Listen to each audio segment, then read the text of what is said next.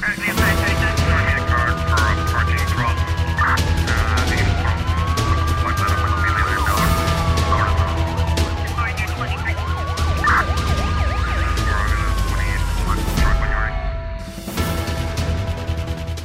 Mães de recém-nascidos que morreram no serviço de neonatologia do Hospital Batista de Souza em São Vicente rejeitam a tese de sepse neonatal tardia, uma infecção generalizada como causa dos óbitos. Em declarações já impressa, as mães dos bebés que morreram prometem ir até o fim para responsabilizar o Hospital de São Vicente.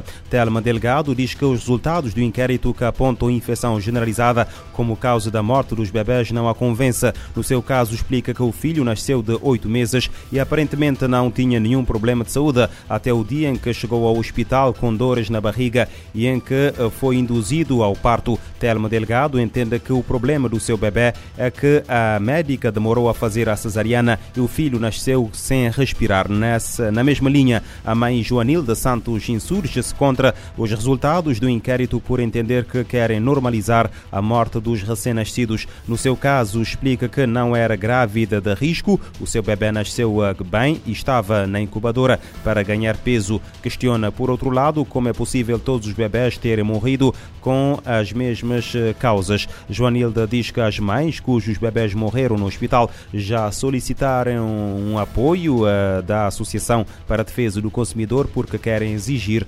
responsabilidades. O inquérito à morte dos bebés no Hospital Batista de Souza em São Vicente aponta, entre outros eh, pontos, uh, que houve parco cumprimento do Protocolo Nacional de Tratamento e Seguimento dos Recém-Nascidos Prematuros e que a qualidade e segurança da assistência durante o internamento, do ponto de vista técnico e humano das mães e dos recém-nascidos, foi razoavelmente satisfatória.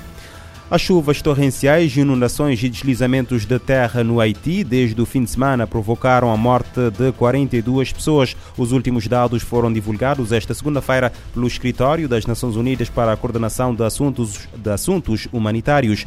As chuvas eh, em sete dos dez departamentos do país, mas com especial violência no oeste, provocaram também 19 mil deslocados e afetou mais de 37 mil pessoas. De acordo com dados do governo haitiano, também há nove desaparecidos, pelo menos. Segundo a Proteção Civil do país, as chuvas torrenciais causaram danos no setor agrícola e em estabelecimentos de saúde, estradas e pontes, dificultando o atendimento aos afetados. O, a OSHA destaca a gravidade do ocorrido numa altura em que a temporada de furacões sempre ativa no mar do Caribe ainda nem começou e quando o Haiti enfrenta uma crise humanitária agravada por um, um surto de uh, cólera. Em Espanha, uma mulher de 32 anos foi detida na madrugada desta terça-feira por alegadamente ter assassinado o próprio pai de 67 em casa de ambos em Barcelona. De acordo com o jornal El Mundo, os moços de esquadra foram notificados eh, para uma ocorrência eh, pelas 2h45 da madrugada de hoje, sob alerta de que havia um ferido. A chegada, os agentes encontraram o corpo do homem enquanto o alegado homicida estaria ao lado do cadáver da vítima. O óbito foi declarado no local pelo médico legista. A mulher é a principal suspeita pela morte violenta do pai. Os moços de esquadra estão agora a investigar o caso de forma a apurar quais as causas que uh, motivaram uh, mais esta morte na região da Catalunha.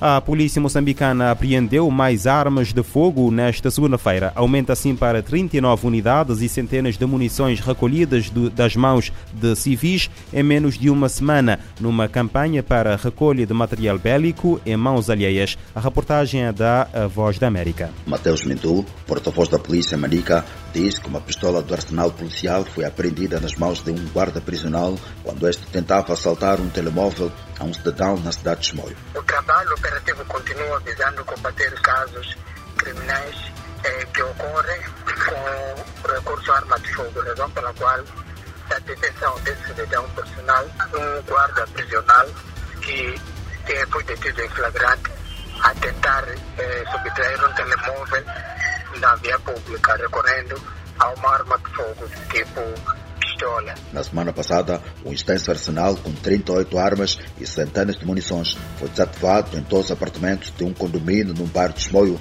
onde os cidadãos de nacionalidade portuguesa e zimbabueana viviam.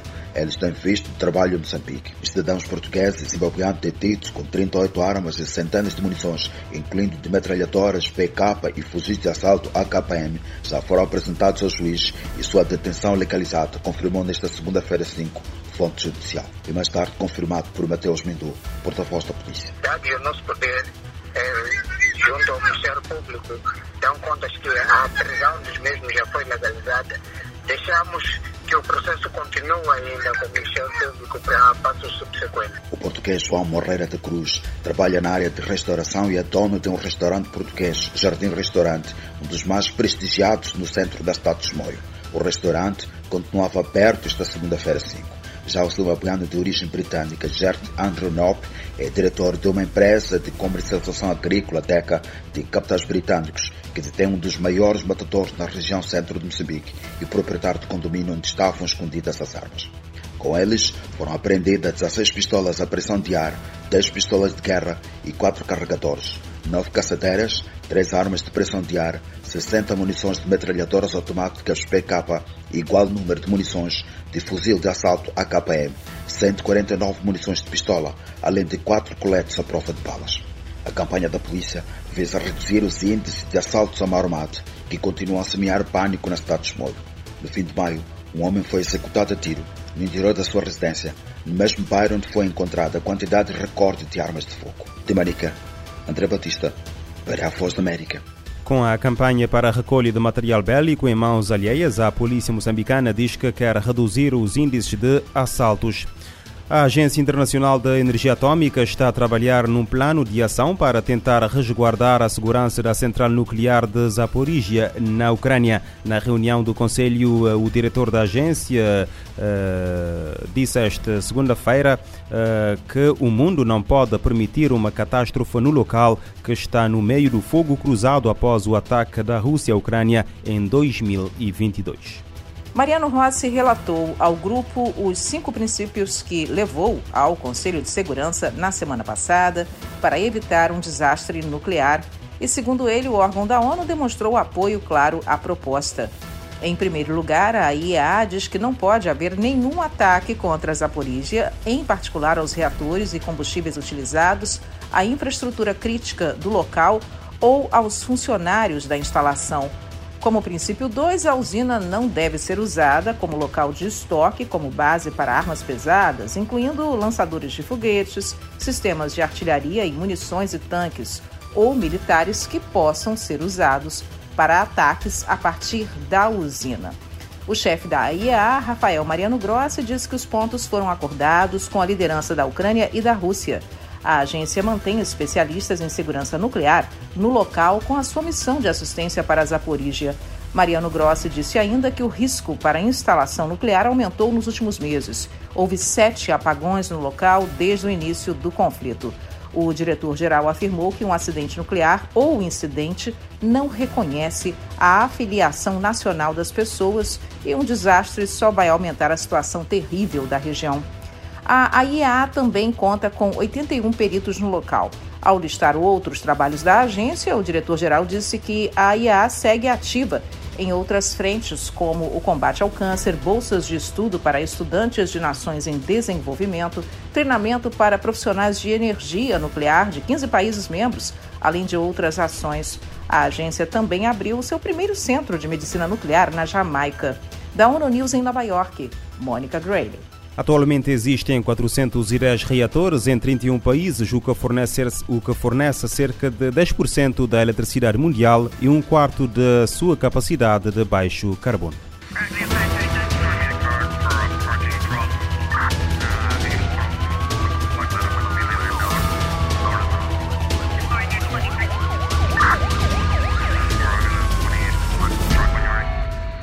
Este programa está disponível em formato podcast no Spotify e em radiomorabeza.cv.